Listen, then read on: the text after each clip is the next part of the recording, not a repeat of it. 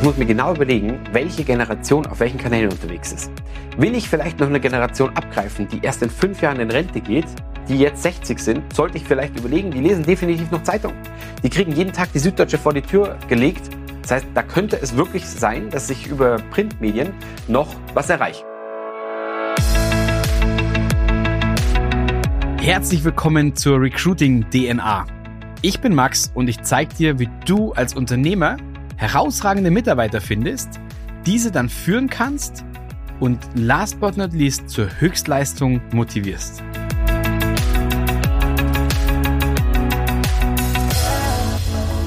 Herzlich willkommen zu einer neuen Folge auf dem Kanal. Und zwar heute geht es um das Ding mit den Generationen.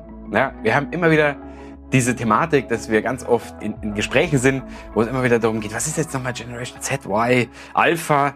Wir sprechen sogar von ganz vielen Generationen und in dem Video will ich einfach mal ganz kurz aufklären, ähm, welche Generation du wann vorfindest und auf welchen Portalen vor allem du diese Generation tatsächlich ansprechen kannst. Ich glaube, das ist ein ganz, ganz wichtiger Punkt, ne? weil da haben wir jetzt mal ganz, ganz tief rein recherchiert.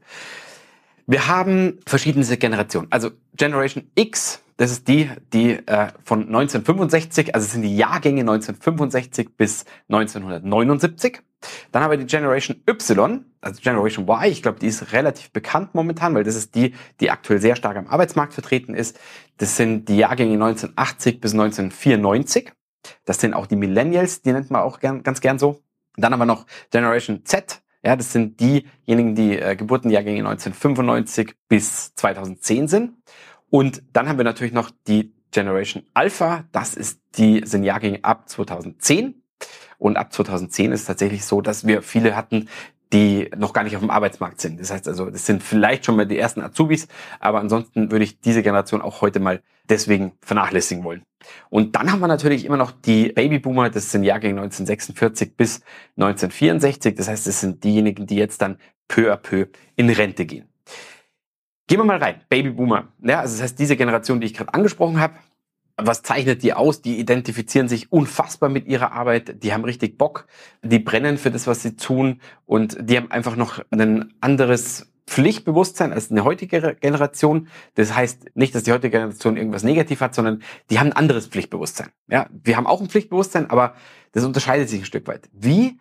Dass sich ähm, eine Generation vorher, also genau Babyboomer, vielleicht keine Gedanken um den Why gemacht haben, sondern die haben einfach gearbeitet, weil sie gesagt haben, es hat alles einen Sinn, ich tue das für die Gemeinschaft und heutzutage ist es so, dass man eher darüber nachdenkt, okay, warum, was hat es für mich für einen Vorteil, warum mache ich das konkret? Also daher ist es so ein Punkt, wo ich sage, das ist bei den Babyboomern anders als bei uns heute.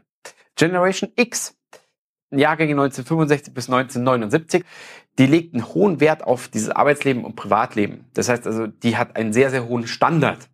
Das heißt, es ist die Nachkriegsgeneration, die hat einfach daher einen sehr hohen Standard. Sie sind aufgewachsen ohne Krieg, die haben, die haben alles in Fülle normalerweise erlebt. Und daher haben die aber auch einen Anspruch, dass das Privat, die private Seite sehr, sehr stark ausgeprägt sein soll. Und ähm, dass sie dafür auch eben arbeiten. Und zwar gerne viel und hart. Generation Z, ja, das heißt also hier sind wir nochmal in den 1995 bis 2010. Das ist diese Generation, die heute sehr, sehr stark am Arbeitsmarkt rein möchte oder reinkommt.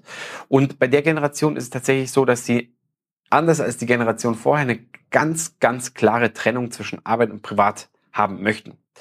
Warum sage ich das so klar? Bei mir zum Beispiel ist es so, oder auch bei vielen anderen in meiner Generation sehe ich, dass die, dass da ganz oft Privatleben und Geschäftsleben verschwimmt und auch verschwimmen darf. Woran erkennt man das? Der Wunsch nach Firmenhandys ist manchmal ganz stark und zwar genau bei der Generation Z.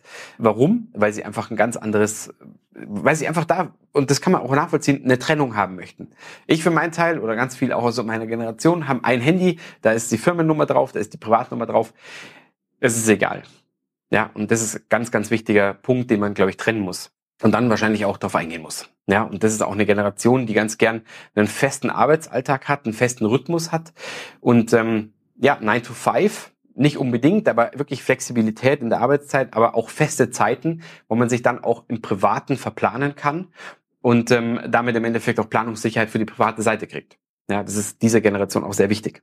Generation Alpha habe ich ja gesagt, dass es sich so ein Stück weit, dass ich ein Stück weit hinten liegen lässt. Das sind aber die Generationen, die jetzt kommen, Tipp an der Stelle schon mal, das wird eine Generation sein, die sehr stark mit TikTok gerade aufwächst. Das heißt also, das ist ja auch ein Dauerbrenner, den ich auch äh, oftmals wieder in der Presse jetzt auch zwei, drei Interviews gegeben habe zu dem Thema.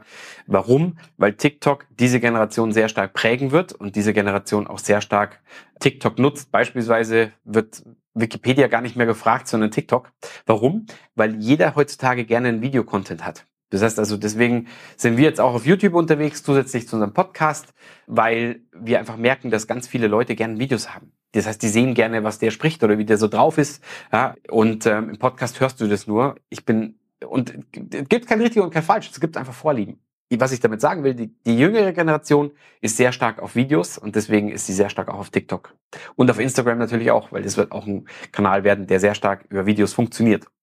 So, was konkret bedeutet es jetzt für mich und was hat das mit dem Recruiting zu tun? Na ganz einfach. Also ich muss mir genau überlegen, welche Generation auf welchen Kanälen unterwegs ist.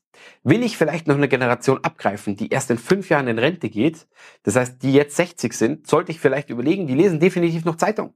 Die kriegen jeden Tag die Süddeutsche vor die Tür äh, gelegt und lesen das. Das heißt, da könnte es wirklich sein, dass ich über Presse, über Printmedien noch was erreiche. Die sind aber natürlich auch schon ziemlich modern unterwegs. Das heißt, die sehen auch Instagram, die sehen auch teilweise TikTok, sind auch auf LinkedIn unterwegs.